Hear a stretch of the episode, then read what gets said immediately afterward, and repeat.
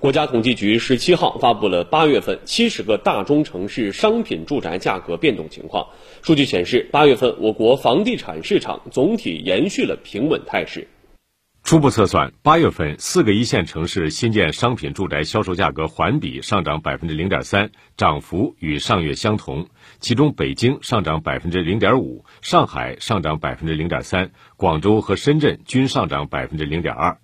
三十一个二线城市新建商品住宅销售价格环比上涨百分之零点五，涨幅比上月回落零点二个百分点。